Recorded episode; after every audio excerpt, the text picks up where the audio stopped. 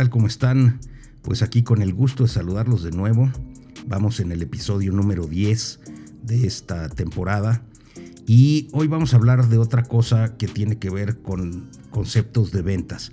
Todavía no entramos a temas de ventas directamente, pero la idea de este tipo de conceptos es que se van a empezar a aplicar dentro de lo que hacemos en nuestra actividad diaria como, como vendedores, en nuestra actividad diaria del real estate. Este, este punto que quiero tocar el día de hoy aparte tiene una, una resonancia especial dentro de todo lo que hacemos, no solamente en el campo de ventas, sino como personas. Y vamos a hablar del principio de la reciprocidad. Pero en concreto vamos a hablar sobre el principio de la reciprocidad orientada a las ventas.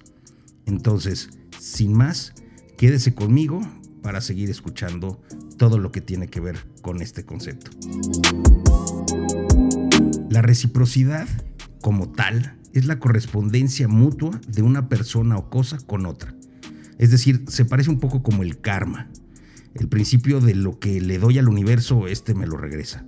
Aunque ahorita lo que voy a hablar es más bien de un tema mucho más sencillo, de la interacción humana, que nos va a servir, eh, como ya les había comentado, en los negocios y en las ventas. Empecemos con el primer principio. A las personas nos gusta ser recíprocos con las buenas acciones. Esto habla de que una persona a la que le hagas un favor, lo más seguro es que te corresponda de regreso ese favor. Es el principio humano de que todos nos gusta quedar bien y que como primera instancia somos empáticos con las personas que están frente a nosotros.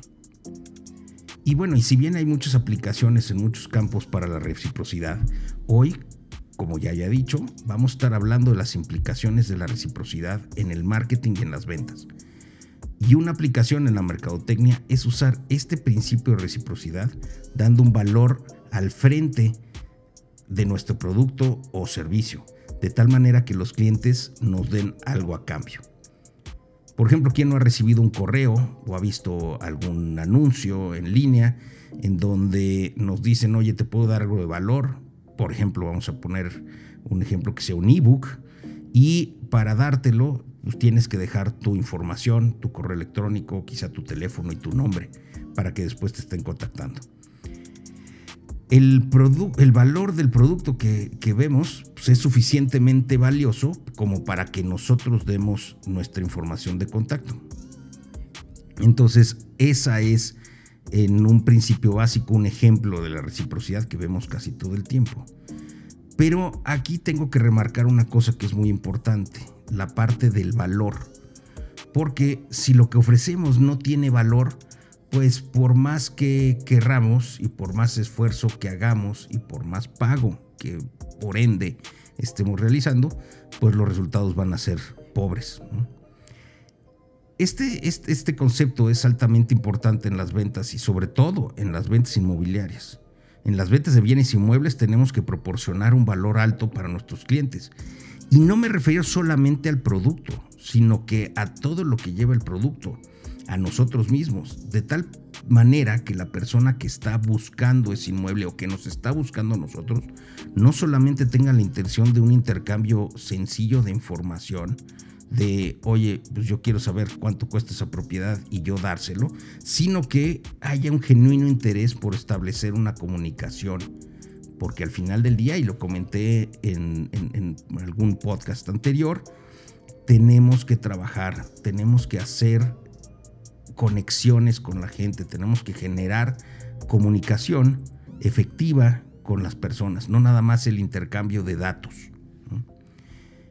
Y entonces, al generar conversaciones, se eleva el valor, porque ya no nada más fue ese intercambio de, información, como dije. Es muy importante que también busquemos esa calidad y mejorar la calidad en la reciprocidad de, todo, de toda manera que nos dé paso a generar conversaciones de mucho mayor eh, calidad y posteriormente relaciones que vamos a utilizar para poder vender nuestros productos. Si el nivel de valor, como ya lo había comentado, que le pongo al producto sobre el cual quiero buscar la reciprocidad es bajo, pues nunca voy a tener realmente la oportunidad de poder hacer una conversación. por ejemplo, si, como les comentaba, ponemos un anuncio y, y, no hay ninguna oferta de valor más que el intercambio de información, pues la gente se va a ir. Y yo creo que esto les ha pasado a muchísimos. Oye, pongo un anuncio, este anuncio va conectado a mi cuenta de WhatsApp y resulta que se nos contactan, nos dicen, oye, quiero información sobre tal o tal o tal.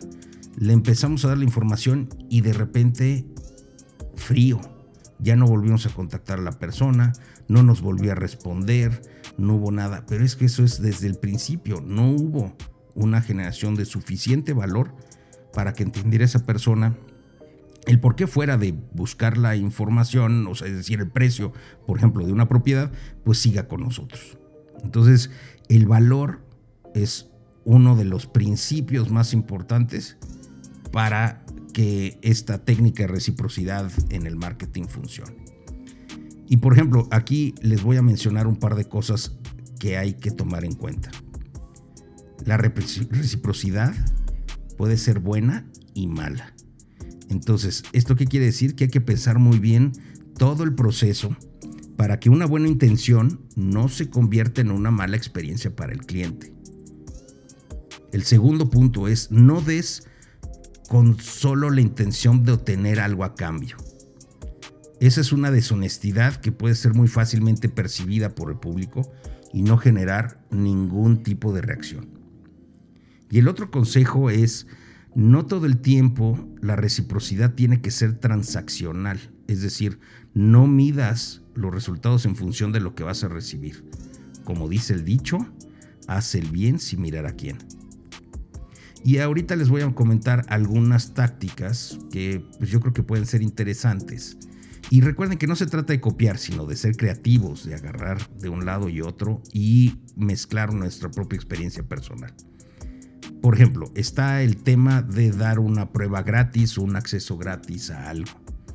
Y en este caso podemos ver por un ejemplo, por ejemplo en Spotify, que te deja probar un mes gratis de su producto sin compromisos. Entonces tú nada más tienes que apretar un botón, no tienes que dejar tu tarjeta de crédito, no tienes que hacer nada más. Y es una propuesta que tiene valor. En este caso, pues voy a conocer mucho mejor el servicio, voy a entender que no tiene comerciales, además de la posibilidad de poder bajar la música a mi dispositivo y poderlo escuchar cuando no tengo una conexión a internet. Así que entonces con eso hacen muy tangible y perceptible el valor de su producto.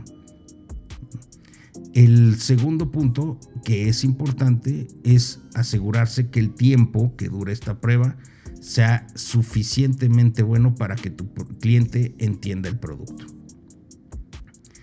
Otra técnica, digamos, es dar un regalo cuando el cliente pague.